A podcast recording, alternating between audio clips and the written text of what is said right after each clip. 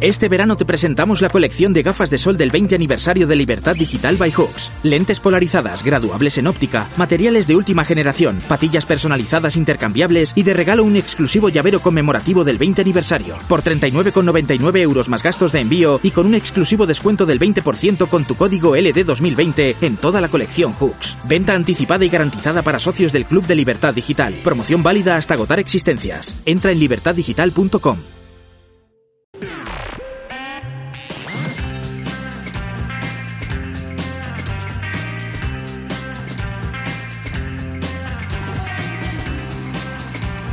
Juanma González, ¿qué tal estás? Muy Buenas tardes. Muy buenas, ¿qué tal? Muy ¿Cómo bien. llevas el verano? Eh, pues lo llevo acalorado porque resulta que no tengo aire acondicionado en casa, pero tengo un ventilador y tengo Netflix, o sea que más o menos tengo la vida solucionada. Pues mira, yo te propongo un plan estupendísimo. Vente Dime. para la radio, aquí tenemos un aire acondicionado magnífico y aquí estamos Cierto. como queremos, de verdad, es una delicia. Sí, sí, sí, sí, y además el plato es blanco, que da una sensación de espacio maravillosa. y- Oh, yo estoy encantada, de verdad te lo digo, ¿eh? De verdad te lo digo. A veces tienes que contar malas noticias, pero oye, ahora eh, siempre lo digo, a partir de, de este momento abrimos una ventanita al mundo y hablamos también de otras cosas que estamos en verano y esas cosas la gente lo, lo agradece. Sí, la sí, eh, semana pasada, Juanma, eh, sí. hablamos de series que han marcado, que han impactado este año. Esta semana, ¿de qué series vamos a hablar? Pues mira, se me ha ocurrido Netflix, que es un poco la que capitaliza todo este eh, éxito o, el uso y disfrute de las plataformas de streaming. Eh, digo que capitaliza porque hay muchas más, ¿no? Tenemos HBO, está Amazon, tienes Filming por ahí, eh, tienes dos o tres más, tienes Disney Plus. Pero bueno, yo creo que Netflix es el logo en el que pensamos, el que nos viene a la cabeza cuando hablamos de plataformas de streaming y de la nueva televisión. A Netflix se le da muy bien un cierto tipo de serie eh, que eh, le da unos resultados alucinantes, ¿vale? Eh, aunque parezca que no y aunque no sean las mejores, me refiero a series como Las chicas del cable, como Élite, que son series juveniles. Yo de esas no voy a hablar. Voy a irme por una serie que es para ese mismo tipo de público, pero más de temática fantástica. La razón es muy simple, me gustan más que los culebrones de ese estilo. Pero bueno, en todo caso son series que en, en, la juventud, y estoy hablando como un viejuno, arrollan arrollan. Son series de un consumo rapidísimo, se queman muy pronto, pero tienen eh, a Netflix le salen muy bien. Por ¿vale? lo tanto, vamos a hablar de series eh, eh, Vamos- dirigidas y específicamente a un público, que es el público, público eh, adolescente juvenil. Exactamente, y cualquiera las puede ver. Yo, yo de hecho las veo y, y pese a mi juvenil voz ya casi llego a los 40, ¿no? Con lo cual, eh, en fin, que las veáis eh, si queréis, que no pasa nada. Pero hay series como, por ejemplo, Curón, que es un suspense italiano, italiano desarrollado en un pueblo llamado Curón, eh, justo en la frontera con el norte, creo que con Suiza. Eh, y, lo que te cuenta esta serie es una especie de expediente X que mezcla investigación policial, trama sobrenatural y trama adolescente, lo cual siempre significa amoríos en el cole y estas cosas, ¿no? Eh, que, que en realidad pegan muy bien. Es una cosa que pega bastante bien. Si la serie sale bien, eh, es, eh, no es algo que vaya en detrimento de su calidad. Y esta que es italiana, pues oye, por salirse, por salirse un poco de las nacionalidades habituales, ¿no? ya sea americana o española, la serie Curón, eh, es una serie que, que fue decente. Y luego, mira, es que ha salido, estas mismas semanas han salido dos ¿Mm? Eh, que, que, que están arrasando. Porque ya te digo, es que sin solución de, es que en absoluta continuidad Netflix estrena estas cosas porque le salen muy bien, le, le reporta a muchos visionados. Una es Monja Guerrera. la Monja Guerrera. La monja tal cual suena. Eh, y la serie no engaña, ¿eh? es una monja guerrera. Es una chica que recoge en un equipo de monjas que son guerreras y que pues eso, luchan contra la fuerza del mal. Tú, tú veías eh, en el antiguo Canal Plus, eh, veías Buffy en los ya lejanos 90. ¿m? Uf, ¿O- yo no me perdí, es que no me perdía yo por esas series, mm, no, No. ¿eh? No. Bueno, pues eh, arrasó y este, esta serie pues viene a llamar ese, ese, viene a ocupar ese tipo de lugar, es para que la sepas ubicar, ¿no? Y la monja guerrera tiene una particularidad, aparte de una gran campaña de promoción, porque Netflix eh, hay veces que suelta las cosas y tienen éxito, pero no las vende. Pero en esta sí que ha habido paneles y en los autobuses y en todo Madrid hemos visto cositas. Esta serie está eh, hecha en Málaga. Eh, está rodada, es una serie internacional, pero está hecha en Málaga. Se puede ver, sale por ahí Alberto San Juan, sale el actor Joaquín de Almeida, portugués, que, que si te suena el nombre, lo has visto haciendo de malo en 100.000 películas americanas, Nieves, a Joaquín de Almeida. Bueno, pues aquí salen todos en Monja Guerrera en una serie que, eh, pues al final es la excusa para lo de siempre, presentarte a un equipo de chavalas eh, enfrentadas a las fuerzas del mal en una trama sobrenatural. Está basada en un cómic indie. En Netflix, como no tiene los derechos de Marvel y las super películas de Disney de superhéroes, lo que hace es recurrir a cómics más o menos independientes. Eh, de, modo que al final la gente pues tiene cómic, eh, tiene, tiene, tiene tramas de fantasía en cómic en serie, como Monja Guerrera, como se me ocurre también de Umbrella Academy, que sale a finales de este mes, que podría haberlo metido precisamente en esta categoría. Monja Guerrera, pero es que luego sale Maldita. Maldita de qué va? Maldita es una especie de remix eh, de las leyendas artúricas eh, pasado un poco por el tamiz de, protagonista femenina y joven actual, porque se han multiplicado el número de directoras y de protagonistas femeninas en el cine a raíz de, todo este movimiento y de esta presión social que en Estados Unidos lleva habiendo desde hace dos años eh, con los Oscar, por ejemplo, seguro que te acuerdas de, todos esos eh, movimientos y esos hashtags, ¿no? Bueno, el caso es que esta serie tiene una particularidad. Igual el nombre de Frank Miller no te dice nada, pero yo te digo que Frank Miller es, eh, es como el, el, Stanley Kubrick de, del cómic mm. eh, comercial, ¿vale? Es, eh, es, una figura que revolucionó todo en los años 80, que sacó el cómic de ser un entretenimiento popular para niños que te compras en un kiosco a ser una cosa sumamente adulta, oscura, retorcida, con resonancias políticas, psicológicas eh, y con un dibujo subversivo. O sea, Frank Miller es como una figura, junto con otros nombres, eh, capital, ¿no? Es una fractura, es una bisagra. Y Frank Miller, ahora pese a estar en decadencia, en franca decadencia artística, pues ha pergeñado Maldita, que es una historia eh, pues que de, de, capa y espada, pero, pero fabricada para los nuevos tiempos en una serie que tiene una particularidad también adicional. El cómic y la serie van de la mano, es decir, salen a la vez. Mm. Con lo cual, esto es una gigantesca operación eh, comercial de esas que, Netflix sabe hacer muy bien y que estoy seguro de que le va a reportar unos visionados eh, pues muy ricos, muy ricos. Eh. O sea, Netflix no hace falta que nos estrene nada en cine, es que está comiendo la tostada a las salas con productos como este.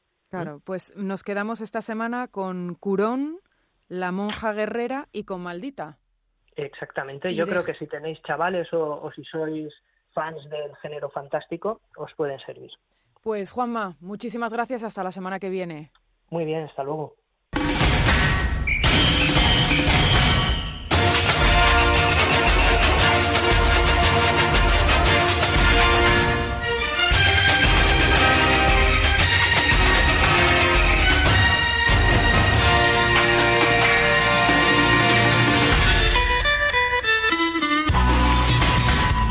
Arconada, Andrés, ¿qué tal estás? Buenas tardes. Pues yo estoy muy bien, ¿y tú cómo vas? Yo también, aquí pasando la tarde y además con grandes amigos como tú.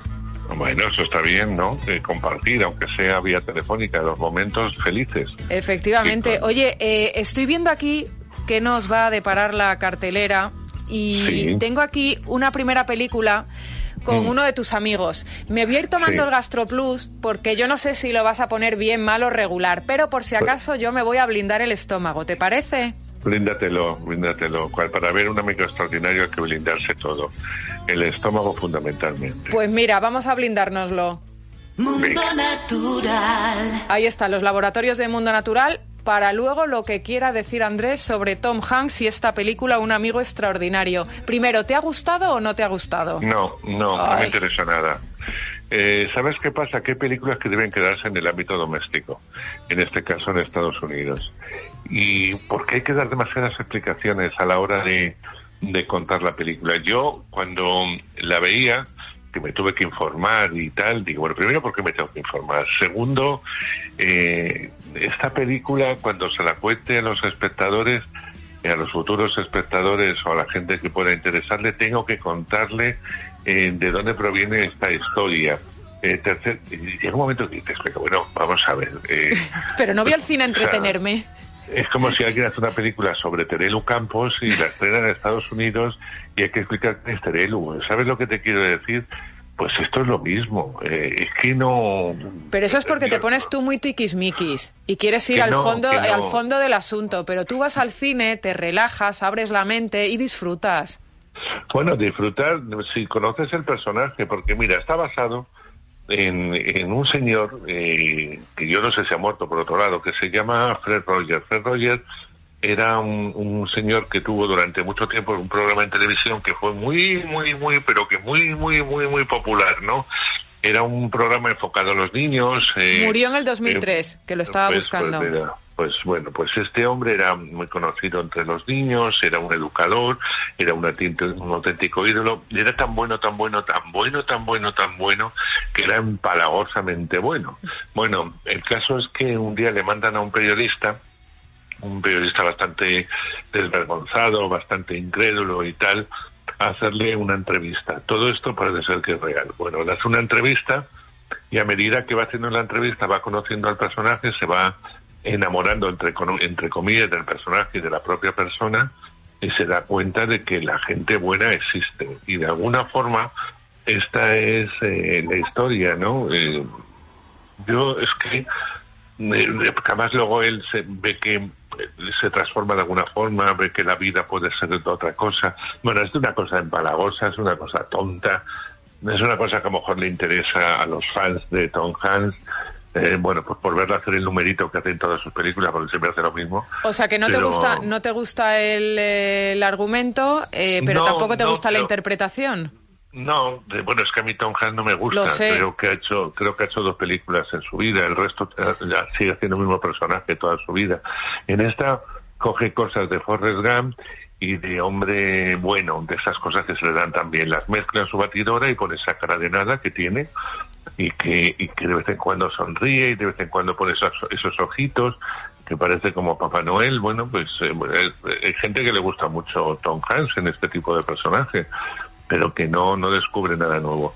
Yo creo que el gran problema es que su historia, la historia que nos cuenta, no nos, eh, no nos llega muy cercana, porque, bueno, pues si te lo tomas como un cuento, como una película más y no sabes que esto es verdad, pues a lo mejor la entiendes, si no, pues bueno, pues participa en, el show que te proponen. Y no me gusta, no. Eh, ¿Quieres que escuchemos un momento o ni siquiera merece la pena? No, no, escuchamos lo que tú me digas. Venga, venga, pues sale.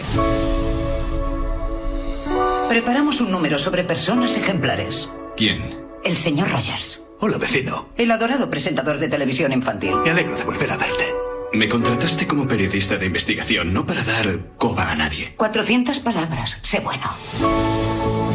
Señor Rogers, he venido a entrevistarle. Estoy encantado de conocerte.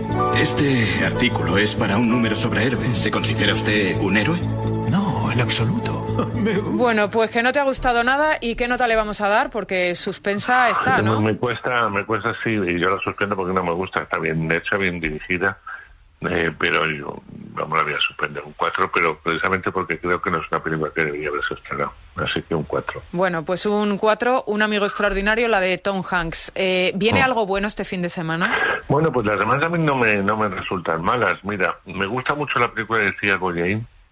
Y Cia Goyain tiene, tiene ese, me refiero a la directora de cine, tiene ese punto en el que sus películas o te gustan o no te gustan o te molestan o todo lo contrario, ¿no? Pero no es una, una directora que te deje totalmente indiferente. Vuelve a contar con Alicia Luna, una guionista excepcional, y vuelve casi a sus primeros tiempos cuando hizo la sola incluso eh, cuenta con una de sus intérpretes que ella le dio una gran oportunidad que fue y es Candela Peña Candela Peña es la gran protagonista junto a gente como Sergio López, eh, Natalie Poza, Ramón Barea, etcétera, etcétera, de la boda de Rosa, que plantea algo muy original y que a Iciar Boyain en su, en su momento, cuando eh, leyó una noticia, le surgió la idea de hacer una película. Y es que hay gente, eh, que yo eso tampoco lo sabía, que se casa consigo misma. O sea, no le hace falta cónyuge, te casas contigo mismo. Bueno, pues eso le pasa a, Rosa. Rosa es una mujer que, eh, que, ronda los 45 años, que es una mujer muy trabajadora, muy buena persona, eh, ayuda a todo el mundo, ayuda a su hermana, ayuda a su hermano, ayuda a su hija que está en Manchester, eh, en la empresa en la que trabaja hace horas por un tubo para que todo esté a punto, pero llega un momento en que está totalmente saturada, en que no puede más y que decide de alguna, de alguna forma marcharse a un pueblo, porque ella vive en la capital, en Valencia, marcharse a un pueblo donde todo se inició y empezar una nueva vida. Y esa nueva vida consiste, en primer lugar, en casarse consigo misma. Es una forma de ayudar a quererte a ti, de descubrirte y de alguna forma abrirte a nuevos horizontes y a nuevos objetivos en, en la vida.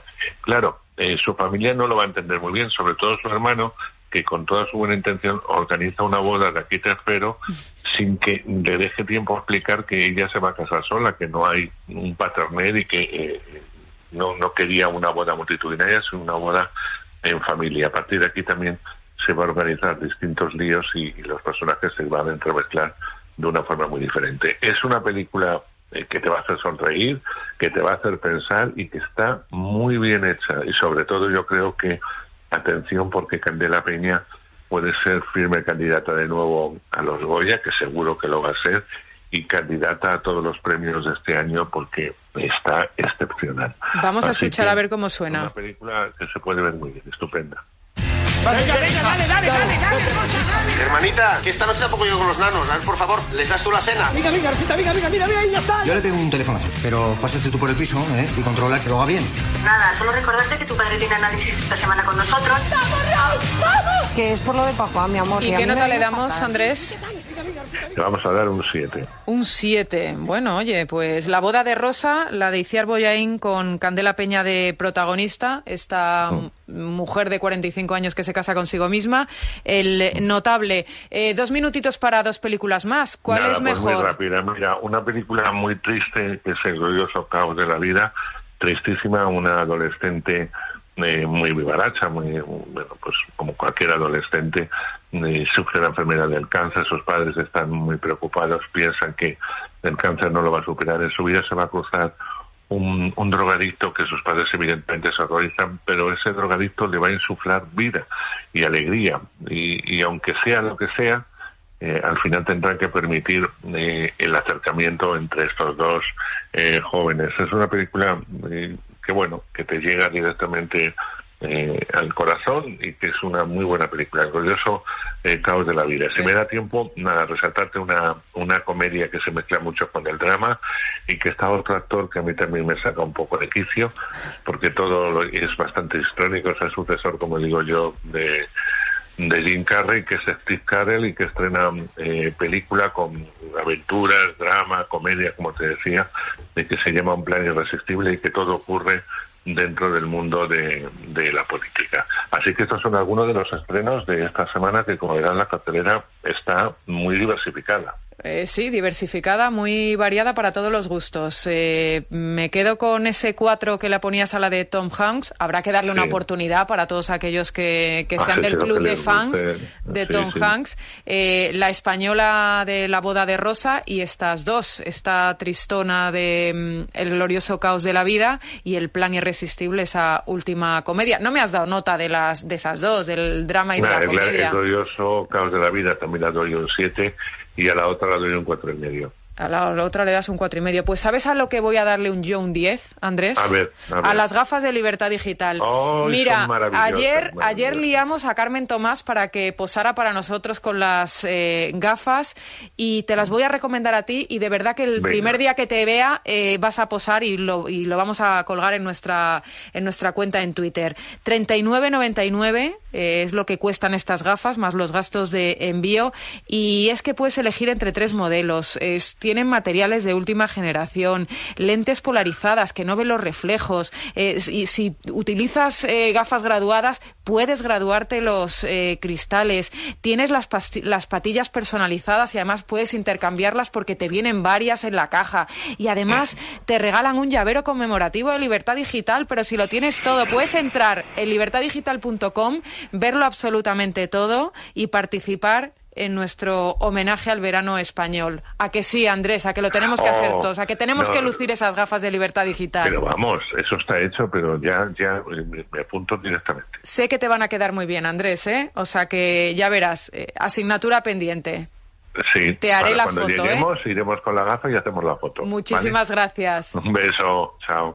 Este verano te presentamos la colección de gafas de sol del 20 aniversario de Libertad Digital by Hooks. Lentes polarizadas, graduables en óptica, materiales de última generación, patillas personalizadas intercambiables y de regalo un exclusivo llavero conmemorativo del 20 aniversario. Por 39,99 euros más gastos de envío y con un exclusivo descuento del 20% con tu código LD2020 en toda la colección Hooks. Venta anticipada y garantizada para socios del Club de Libertad Digital. Promoción válida hasta agotar existencias. Entra en libertaddigital.com.